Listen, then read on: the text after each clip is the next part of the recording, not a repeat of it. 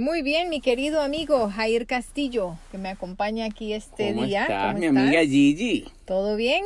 Chévere, chévere. Pues, ¿qué me dices? ¿Presidente hay en Estados Unidos o no hay Mm, todavía? increíblemente, la nación más poderosa del mundo no tiene presidente aún. No hay presidente en los Estados Unidos. Bueno, el actual continuará, pero para el próximo año todavía no sabemos, ¿no? Exacto. Y sabes que algo muy interesante que pude eh, notar en estas elecciones fueron, bueno, como siempre, las opiniones de los famosos, de las personas en cuanto a toda esta controversia. Y estuve viendo a, a varios actores, actrices, dando su opinión y más que todo pidiéndole a las personas que fuéramos a votar, ¿no? Ese era, pero eh, indirectamente se, ellos dan a, a conocer cuál es la preferencia de su candidato. Una de ellas que me llamó mucho la atención fue Kate del Castillo. Ella estaba hablando y, hasta lágrimas derramó, suplicándole a las personas que fuéramos a votar. Ella es ciudadana americana, pero sabemos que es mexicana también, ¿no? Y este, pero era una súplica para que saliéramos a votar, pero también que votáramos por Biden abiertamente, porque ese- ella es del Partido Demócrata. Entonces habló como muchas personas en contra de Trump y toda esta controversia que siempre ha habido, ¿no? Pero me llama la atención cómo ella eh, llora y se conmueve porque quiere unidad, porque quiere que, que todos prosperemos, especialmente los hispanos en este país, eh, que todos surjan, que todo salga bien, pero de palabras, ¿no? Porque la, la realidad, si la verdad fuese dicha, eh, no es esta, ¿no? Especialmente yo en el, en el ambiente de legal, de migración, se ve mucho la injusticia, se ve mucho el, el- el- el egoísmo que existe entre nosotros los mismos latinos. Porque la verdad es que cada quien está buscando un candidato que le beneficie de manera individual. ¿Qué, qué tú crees? Mire, yo creo que eso no es solamente de ahorita. Eso siempre ha existido. El rico siempre quiere abusar del pobre. El pobre siempre quiere tener lo que el rico tiene. Y viceversa, nosotros nos podemos meter en muchos conflictos ahorita si nos ponemos a, a ver quién lo originó, porque realmente tenemos que ir ahí, a la raíz del problema. ¿Por qué todo esto? ¿Por qué el egoísmo? ¿De dónde surge el egoísmo? Creo yo que sería una pregunta interesante. Mira, el- buscando en el diccionario hay muchas definiciones, pero hay una que me gustó mucho del egoísmo y dice que es la actitud que manifiesta una persona quien tiene un excesivo amor por sí mismo y que solamente se ocupa de aquello que es para su propio interés y beneficio, sin importarle a los demás. Y también leyendo eh, un poquito más, el psicólogo escritor argentino Walter Rizzo dijo, el problema central de la mente humana es el egoísmo, ese afán acaparador que nos lleva a querer más de lo que nos corresponde. Increíble, ¿no? Pero Wow. real, es, la, Eh, es la, real- la realidad. Exacto. Yo creo que el egoísmo es también un indicio de carencia de amor en el corazón. Y voy más allá. Satanás fue el creador del egoísmo. Bueno, el egoísmo es lo opuesto del amor. Mm, Dios es amor, ¿verdad? Eso lo Así sabemos. es. Así que Satanás es lo opuesto, Totalmente. el creador del egoísmo. Bueno, pero hemos hablado mucho de este, de este enemigo, de la serpiente antigua que se llama Diablo y Satanás. Pero para poder saber más de él, hay que ir al libro, al libro negro, como le llama Facundo Cabral. ¿Qué es ese libro negro? El ¿Cuál es el libro negro? El famoso libro negro. Yo creo que siempre en el mundo cristiano y, y también cuando se hacen referencia, después de que la Biblia fue escrita y fue puesta en pergaminos, ¿verdad? En, eh, en manojos de papel, cuando empezaron a imprimir las primeras Biblias, le dieron ese color. Era la portada. La- Era la portada de un libro donde lamentablemente, yo no sé, era el cuero negro, era este portadas negras. Y por eso yo creo que en el mundo cristiano cada vez se- se- la gente va a entender cuando se habla acerca de el libro negro, o sea, la Biblia. La Biblia. Lamentablemente, pues, esa es la, la descripción que muchos eh, pueden hacer una comparación. Ah, sí, ahí va los del libro negro. O cuidado, mira, ahí está el libro negro. Porque ese fue lo que las personas le dieron de esa descripción. Y bueno, hablando de, de Facundo Cabral, él cuenta, eh, la, la- la vez que yo lo escuché hablando del libro negro fue cuando él está contando su testimonio de cuando le tocó perdonar a su papá, cuando tuvo que encontrarse y él tenía ese conflicto porque su padre los había abandonado y la mamá le dice, cuidado con lo que vas a hacer, acordate del libro negro, o sea, que era un, un libro negro que, que, que, era respeto, era una autoridad, que bueno, hasta el día de hoy, ¿no? La, la, en un juicio pues tienen que poner la mano y jurar, jurar encima del libro negro. Pues me quitaste las palabras, o sea, más que lo que puedan pensar de ese libro, la autoridad que se le dio a ese libro es una autoridad que tiene años, centenas y yo creo que hasta miles de años, porque el respeto hacia ese libro y ese libro ha sido la base para muchos países. Correcto. Es increíble, o sea que uh -huh. sí tiene. Un... Este libro, tenemos que decir que es un libro muy conflictivo, ¿no? ¿Quién realmente escribió este libro? ¿Quién lo escribió? Uh -huh. Una pregunta directa. Te la voy a responder con una respuesta directa. Y voy a tomarme la Biblia primero. Pues te lo voy a explicar por qué. Hebreos 1.1 dice, Dios habiendo hablado muchas veces y de muchas maneras en otro tiempo a los padres por los profetas. O sea, uh -huh. Dios fue y es y será el autor de la Biblia. Entonces, si nosotros nos hacemos la pregunta, ¿quién lo escribió? Obviamente yo te podría decir, Dios. pero ¿cómo que Dios lo escribió? No, Dios es el autor, pero Dios se reveló a hombres y esos hombres también pasaron a ser autores. Correcto. ¿Por qué? ¿Por qué autores? Bueno, porque te podría decir que más o menos entraron en la escritura, en la, en la realización de la Biblia, entre 40 y 50 personas. Agricultores, reyes, médicos, profetas, pastores, analfabetos. O sea, todo este tipo de personas que fueron parte de las, digamos, de los escritos de la Biblia, escribieron de acuerdo a su conocimiento, a su capacidad, a su educación, a su tiempo, inclusive a su cultura. Uh -huh. Entonces tenemos que entender y, y, y, tener, digamos, como base que realmente Dios es el autor que se reveló a hombres sencillos, comunes, pero ellos escribieron lo que percibieron y escribieron de acuerdo al conocimiento que tenían en ese momento. Por eso tenemos una riqueza en este libro, porque este libro tú puedes entender parábolas que son fáciles de entender hasta para un niño, pero también otras cosas que parecieran ser muy profundas, muy analíticas, muy técnicas, o inclusive de un trasfondo súper especial. Pero déjame decirte, es que todos estas personas fueron individuales a la hora de escribir. Inspiradas. Inspiradas. Inspiradas por Dios. Pero no fue que Dios le agarró un dictado y le dijo, a ver, pa Pablo, Mateo, escribe. Pa, pa, pa. No, no fueron dictados, fueron revelaciones y lo dice la Biblia.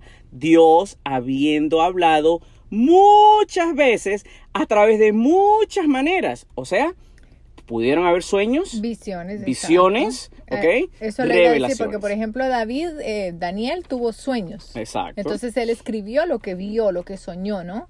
por ejemplo, en el caso de, de Mateo, Marcos, Lucas y Juan, donde se ven las, especialmente en, en, rojo, que a veces en la Biblia aparece, son, fueron palabras directas que Jesús dijo. ¿Por qué? Porque ellos estuvieron ahí presentes y las escucharon directamente, ¿no? Entonces, y eh, por revelación, por, eh, escribieron y el, y el Espíritu Santo iluminaba sus mentes para escribirlo, el mensaje que, tenía que darse, ¿no? Como decía, o Isaías, por ejemplo, Ezequías, que decían, así ha dicho el Señor, así ha dicho el Jehová cuando tenían que entregar un mensaje, porque esa era palabra clara, directa que había llegado. Y así tenían que decirlo. Exacto. Podían estar durmiendo, podrían estar inclusive comiendo y en alguno de esos momentos Dios les revelaba. Uh -huh. Dile a mi pueblo esto. Y bueno, mucha gente podrá decir, bueno, pero todavía eso no me convence, ¿no? Porque cómo sé yo que eso y la traducción después de ese no es el original, esto y lo otro. Eh, y me llama a mí mucho la atención cómo sí le creemos a otros libros normales que, que la gente seculares, que la gente ha escrito grandes mentes, ¿no? En, en cualquier ámbito que, que, sea, de cualquier tema, este, psicólogos, eh, administradores, eh, llámese médicos, lo que sea, ¿no? Y lo, por, por lo, una investigación que hicieron, por algún descubrimiento o por su opinión basado en su experiencia, hacen el libro y las personas lo toman como santa palabra. y eso sí que es una, un libro que es escrito por un hombre completamente, pero no le refutan. No hay, no hay controversia, pero entonces la palabra de Dios, a ese sí le ponemos muchos peros, le ponemos muchos, muchos este, signos de interrogación, lo cuestionamos y perdemos más tiempo en creer si sí lo escribió o no le creo, a quién le creo, qué dice, le cuestionamos en vez de abrirlo para realmente escudriñar qué es lo que Dios me quiere decir a mí individualmente, ¿no? Yo creo que, mira, las personas y todo el mundo buscamos la verdad en algo. Correcto. Y así como lo acabas de explicar, hay muchas cosas tan fáciles de creer cuando lo escribe un doctor, por ejemplo. Cuando un científico dice algo, es muy fácil. Oye, mira, fue tal doctor, fue tal científico. Y lo creemos. Pero fíjate que la Biblia es un libro tan poderoso en el sentido de que muchos de esos científicos y médicos han encontrado solución a sus problemas en la Biblia. Correcto. Entonces, yo, yo tengo que siempre tal vez ir a la, a, la Biblia. Por ejemplo, en 2 de Timoteo 3:16 dice que toda escritura es inspirada por Dios y útil para enseñar, para corregir, para derarguir, para instruir en justicia. O sea, aquí es el resultado de lo que los hombres hoy escriben. O sea, la Biblia nos enseña, nos corrige y nos hace, como quien dice, mirar al camino que Dios quiere. Entonces, es tan difícil para nosotros creer lo que Dios quiere porque nosotros no queremos hacer caso a una verdad como esa. Es más fácil para mí creerle a mi maestro, a un doctor o un científico, pero ellos aprendieron de esto. Porque esta, e, e, esta, este, digamos, esta revelación, esta palabra de Dios que está en la Biblia, ha sido la base y el fundamento para compañías, países, familias, eh, eh, cosas increíbles en el mundo, pero nos cuesta creer. Todos llevan a la misma raíz. casi todos los gobiernos tienen una base bíblica. Pero es más fácil creer hoy las leyes de un país, las, constituciones de los países están basadas en estas en estas verdades que no nos damos ni siquiera o muchas personas no le dan la oportunidad de abrirla y a escudriñar por sí mismos sino por lo que escuchan, por lo que dicen, por la controversia. Ay, no, eso tiene tanto, unos dicen una cosa, otros dicen yo ni para qué me meto ahí. Pero el libro, como tú estás diciendo, el libro negro tiene un propósito y no es para hacer controversia, no es para que yo dé mi opinión o fulano dé la opinión o sutano y se haga todo ese desorden, porque eso realmente sabemos que es Satanás el que está detrás de, de todo esto. Es correcto. Él, él, ni siquiera desea que este libro se hable. Ahora, si, si vamos un poquito más allá para, para ver la enemistad que tiene tan grande Satanás contra Dios, es que existe la Biblia satánica. ¿Por qué le pone el mismo nombre? Me pregunto yo, ¿qué es todo lo que Dios tiene?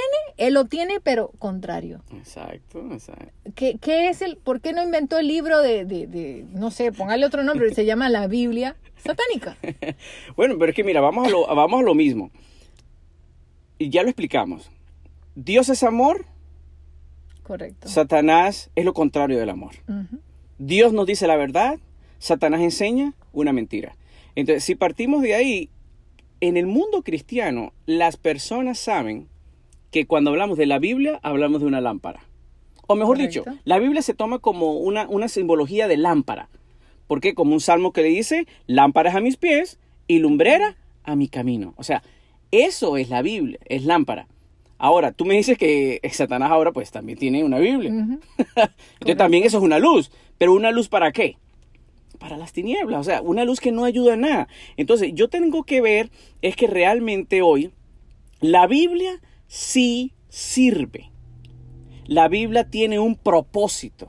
La Biblia realmente es la palabra de Dios y aunque yo no quiera creer en la palabra de Dios, la misma Biblia me dice, si no crees, yo te voy a ayudar a creer. Pero ¿cómo tú haces eso? Pues tú lo dijiste al principio, si nadie la lee, si nadie la estudia, ¿cómo vamos a obtener conocimiento? Correcto. Correcto, entonces bueno, ese creo que sería el, el primer reto, el primera invitación para mis oyentes, para todos nuestros amigos, que busquemos una, busquemos ese libro negro, comprémoslo, incluso hasta lo regalan en muchos lugares. Muchas iglesias, sí. Y dense la oportunidad de por sí mismos abrirlo y escudriñar a ver qué es lo que hay ahí. de qué es, qué es que se trata el tema, ¿no? Sabes que a mí me gusta que tú siempre pones en tus mensajes una, una, realidad y lo aplicas a la Biblia. Y a mí me encanta como muchos de tus seguidores, de las personas que escuchan a tu amiga Gigi, ellos van y confirman lo que tú estás diciendo. Correcto. Esos son los que más me gustan. ¿Por qué? Porque así es la Biblia. Todas las personas que quieran saber, no se dejen simplemente por lo que nosotros estamos diciendo aquí. Y por ejemplo, y, de paso, quiero aclarar, nosotros no somos doctores de, la, de, aquí de la Biblia, no somos teólogos, nosotros simplemente somos personas que estudiamos y aprendemos cada día también de la Biblia. Queremos conocer más a Jesús, queremos conocer más de lo que Dios quiere hablar. Así que quiero que los, oyentes también sepan, nosotros no estamos aquí poniendo nuestra última palabra o, que así es. no, nosotros estamos exponiendo aquí lo que hemos aprendido lo que hemos estudiado y lo que la práctica nos ha llevado a poder tener un concepto. Y eso es lo que estamos tratando de hacer aquí, que las personas busquen su propio concepto, su propia relación. Bueno, y si yo tuviese que decir mi verdad, yo tengo que confesarles que ese libro negro para mí no era nada atractivo. Por muchos años lo tenía, lo leía de vez en cuando y cada vez que lo leía pues no era como muy convincente, no era mi libro favorito, me parecía aburrido, aunque sí hay historias y capítulos que sí son interesantes, pero otros no, no me llamaban la atención y este prefería tomar otro tipo de lectura o invertir ese tiempo en otras cosas, ¿no? Hasta que realmente de tanto que escuché de que hay que estudiarlo, no leerlo, estudiarlo, porque la Biblia, como decías, eh, dice escudriñarlo. Cada uno de manera individual tiene que ir a buscar algo. Si es la palabra de Dios, a escuchar lo que Él tiene para decirme a mí, ¿no? Pero hay ciertas cosas que están reemplazando, ciertas ideas o ideologías, podemos decir, o tradiciones que están reemplazando eh, el estudio de este libro. De la, yo creo que le están quitando hasta la autoridad porque eh, hay dos conceptos, las tradiciones y las filosofías. Y vamos a ver, por ejemplo, el concepto de tradiciones es costumbres que se mantienen de generación en generación. Por ejemplo, un ejemplo sería la Navidad. Cada Navidad todos vamos a celebrar nuestra Navidad y eso es una tradición. Vamos siempre a la casa de nuestra mamá, de, nuestra abuelita, una tradición. Y la historia de, de la Navidad del nacimiento sale del, libro negro, ¿no? Exactamente. Pero es una tradición celebrarlo. Correcto. ¿Ok? Entonces, si vamos a la Biblia, Isaías nos enseña, este pueblo de labios me honra, mas su corazón está lejos de mí, pues en vano me honran, enseñando como doctrinas mandamientos de hombres. Eso es una tradición. Nosotros estamos acostumbrados a hacerlo por costumbre. ¿Ok? Y es ahí donde hay un peligro. Ahora, ¿cuál es la otra parte? Las filosofías. ¿Cuál es el concepto de la filosofía? Son razonamientos expuestos por una persona. Por ejemplo, la filosofía de Platón, Sócrates. Correcto. O sea, hoy día hay personas que creemos en un concepto, porque lo dijo tal persona. Pero nos cuesta creer lo que la Biblia dice o no aceptamos lo que la Biblia dice. Por ejemplo, tú trabajas en migración y las personas van y juran sobre la Biblia, pero ellos saben que están jurando. Bueno, ya casi eso no se hace a nivel de migración, pero sí hay, hay, hay, hay este juicios donde todavía se hace, ¿no? Y este exactamente colocan porque hay un hay una autoridad en ese libro, pero eso siempre me he preguntado, qué es lo que dice ahí adentro como para que usted tenga que jurar encima, poner su mano, sobre qué está jurando. Alguna autoridad mucho mayor que la, de, la del país, ¿no? O las leyes del país, de la constitución del país. Entonces... Yo, creo que esa autoridad cada uno deberíamos de entenderla y estudiarla. Porque es muy fácil para nosotros decir, hay una autoridad en la Biblia, cualquiera decir, yo no la conozco. ¿Ok?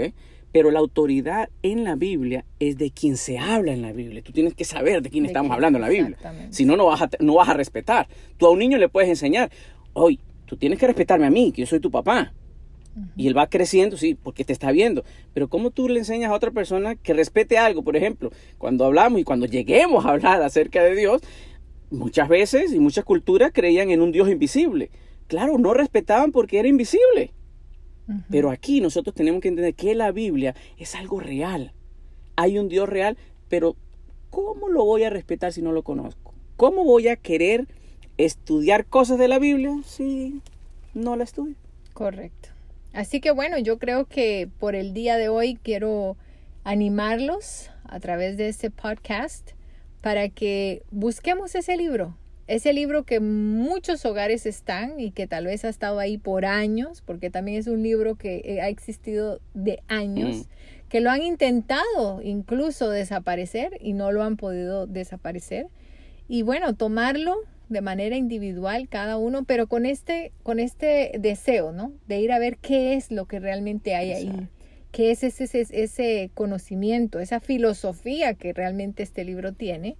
Eh, Tú me dejarías terminar con un versículo, porque ahora que mencionaste esto de que es un libro que siempre lo han intentado destruir y la historia lo comprueba, no solamente el cristianismo, sino la historia dice, Isaías 48 dice, sécase la hierba, marchítase la flor, mas la palabra de Dios nuestro permanece para siempre.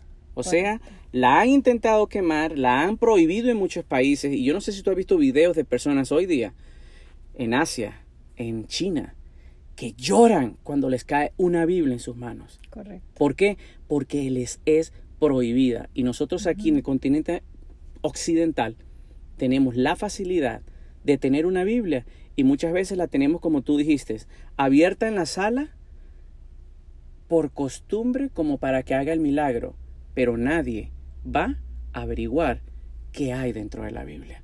Así que creo que hay que tomar, digamos, un, sentimiento de, de, también de respeto, un sentimiento de investigar, porque la Biblia ha, ha sido tratada de eliminar.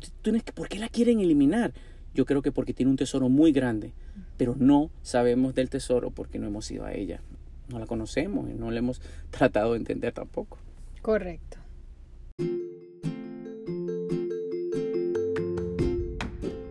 Napoleón Bonaparte dijo, la Biblia no es un libro común y corriente, sino una criatura viviente que tiene un poder único que conquista a todo el que se opone.